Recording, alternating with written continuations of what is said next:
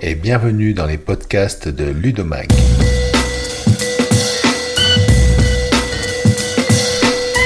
Je suis Eric Fourcault, rédacteur en chef de Ludomag, premier magazine en ligne de partage d'expériences d'enseignants francophones sur leurs pratiques pédagogiques en classe avec le numérique.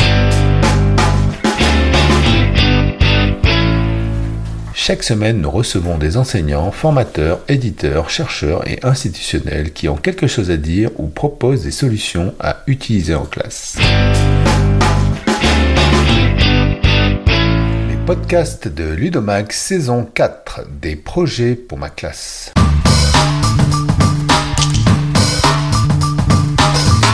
Alors aujourd'hui, on va parler d'IA, puisque effectivement c'est un phénomène euh, à la mode, et puis ça nous imprègne un petit peu, y compris dans l'éducation. Et on est avec Laurent Di Pasquale aujourd'hui, et on va parler avec lui d'un projet euh, qui s'appelle Crée-moi mon IA idéal. Alors il, ce projet est développé en troisième secondaire. Et Laurent, bah, bonjour d'abord. Salut, comment tu vas?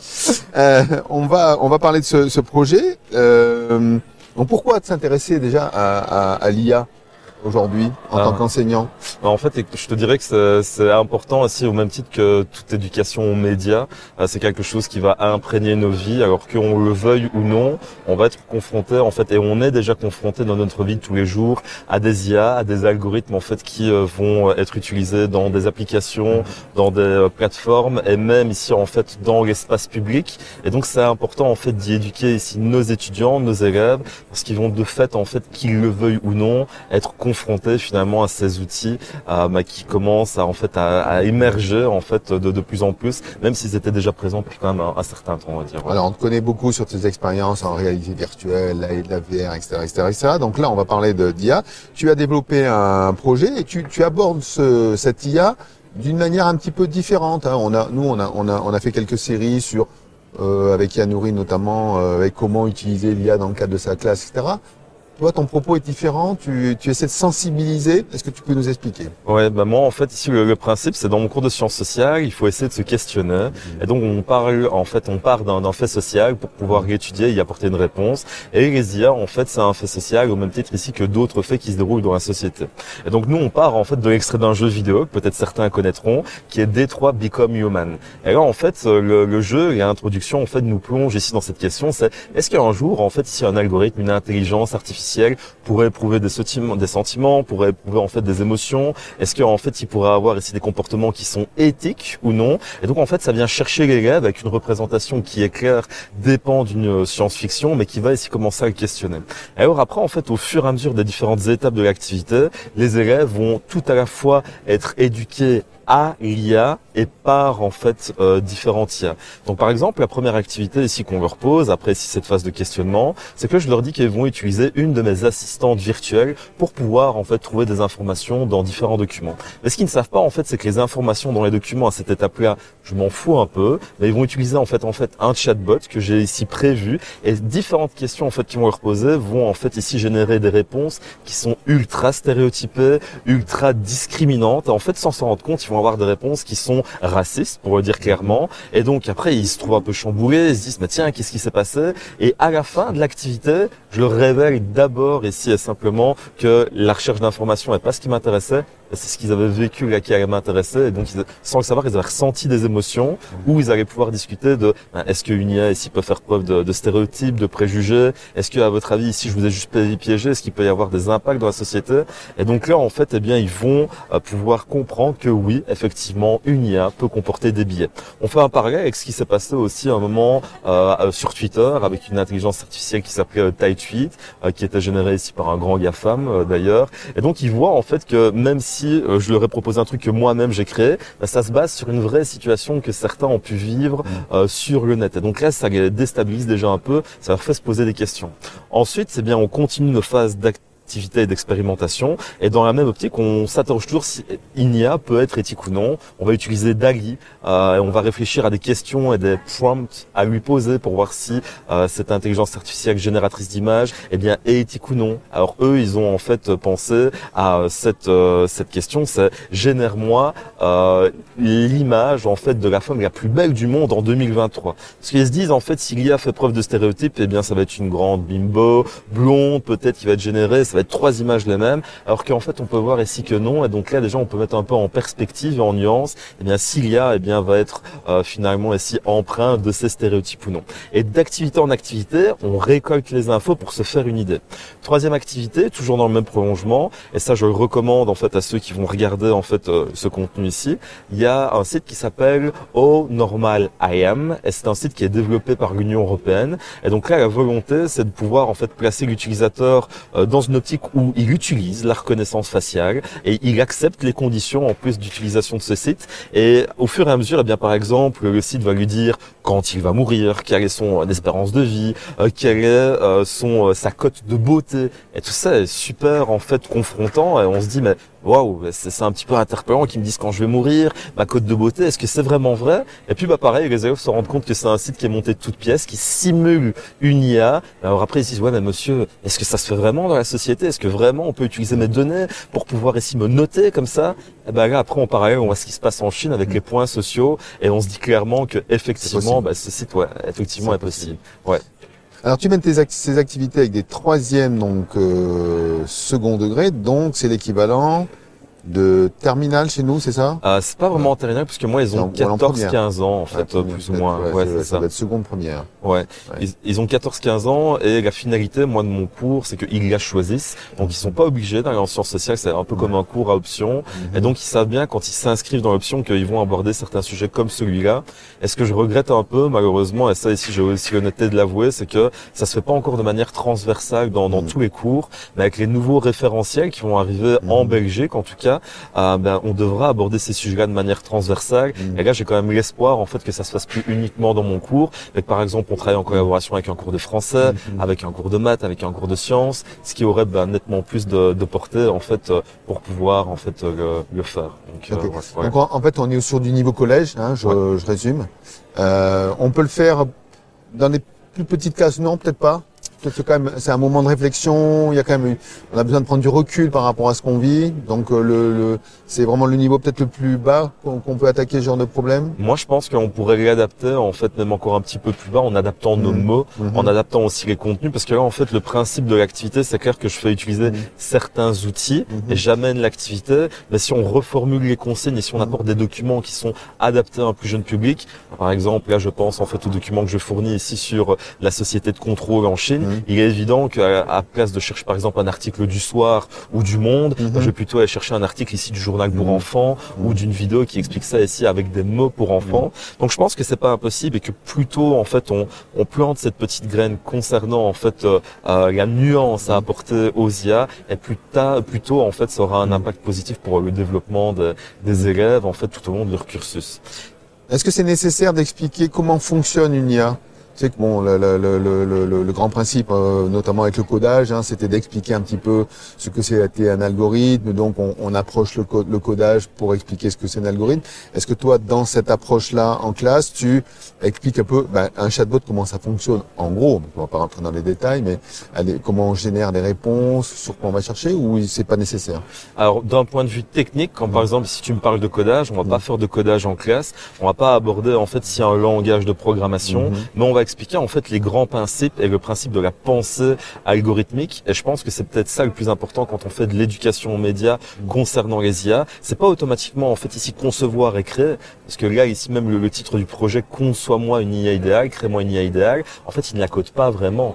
L'activité à la fin, par exemple, ici va leur demander de réfléchir au fonctionnement. Donc dans les grandes lignes ici, comment est-ce qu'en fait l'IA va fonctionner, comment est-ce qu'elle va utiliser ces données pour après ici avoir un impact positif et éthique sur la société?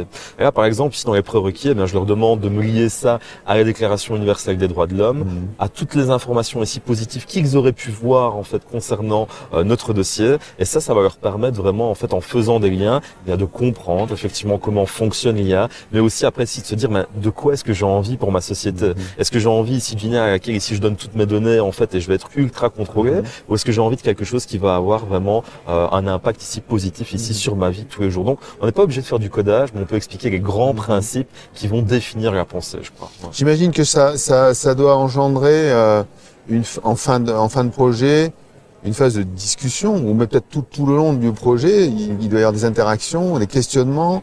Il y a peut-être des débats qui, qui s'installent?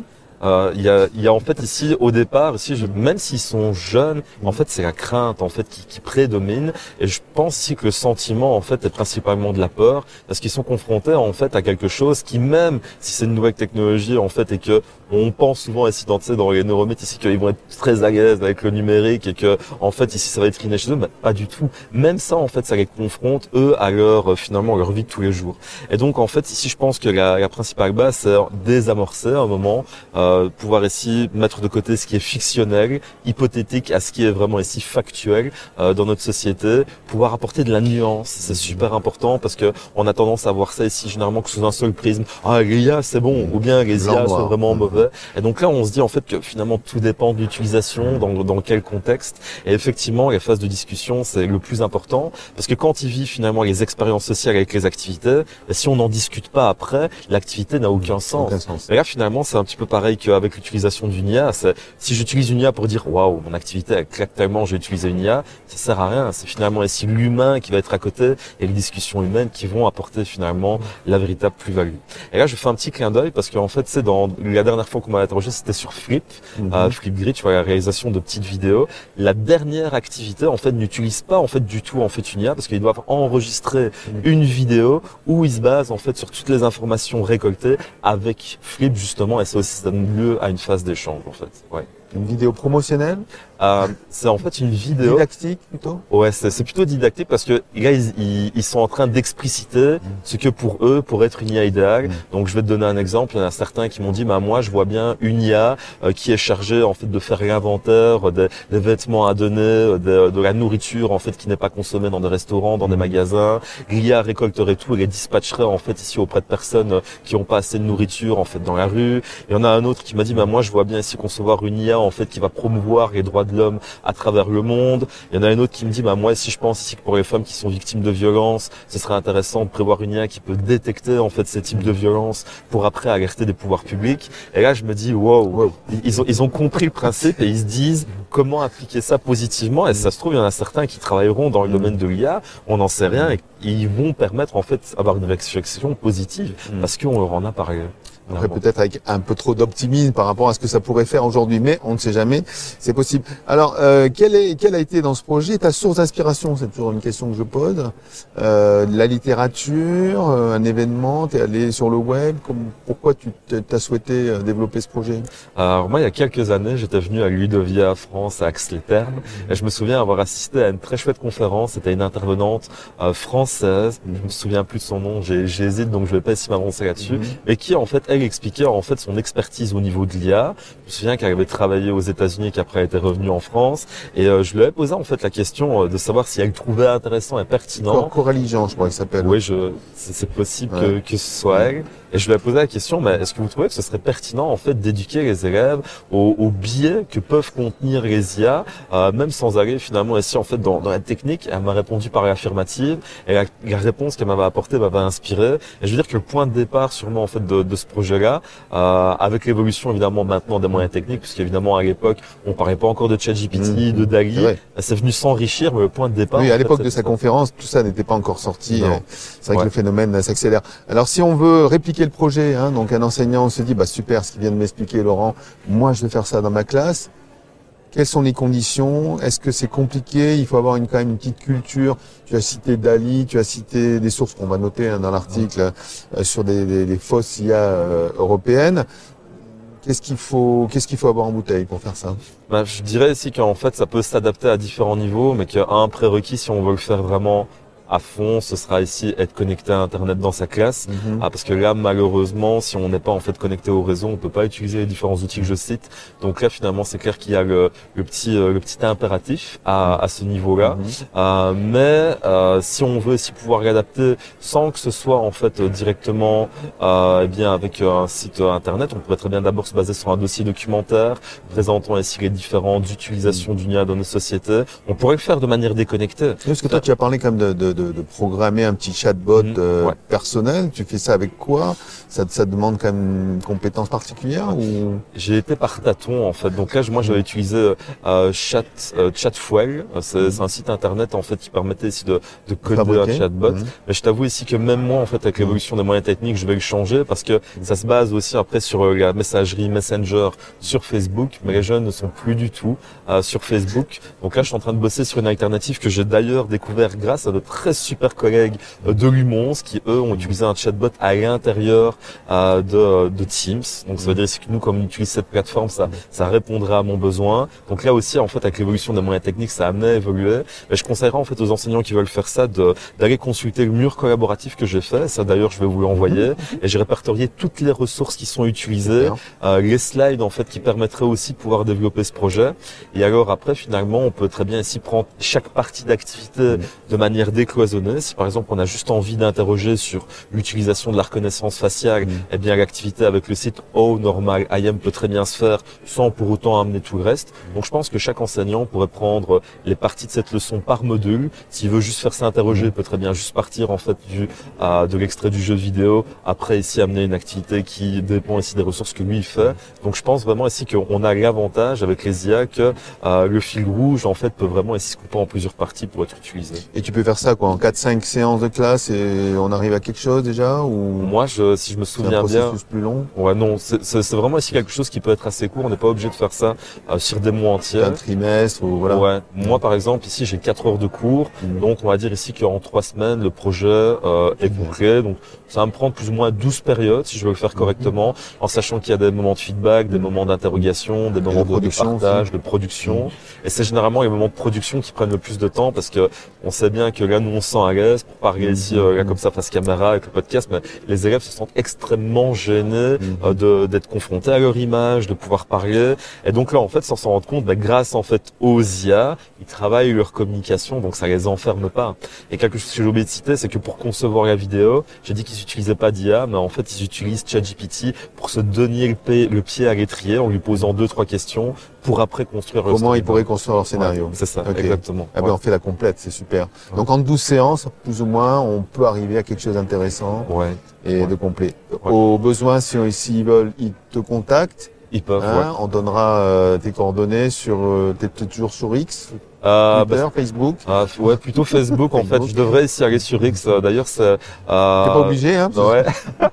je, je- j'ai trop tendance ici à être ultra connecté. Je me dis ici que je vais d'abord me concentrer sur un truc. chose. Ouais, c'est ça. Sur. Facebook, ça Donc marche via, bien. via Messenger, donc. Euh, ouais, via Messenger ou ma page Facebook euh, Ok. euh, que, que je pourrais fournir. Bah, tout est aussi sur mon mur collaboratif et c'est avec grand plaisir D'accord, que, super. que je les aide. Donc, voilà. Merci Laurent. Merci beaucoup à toi.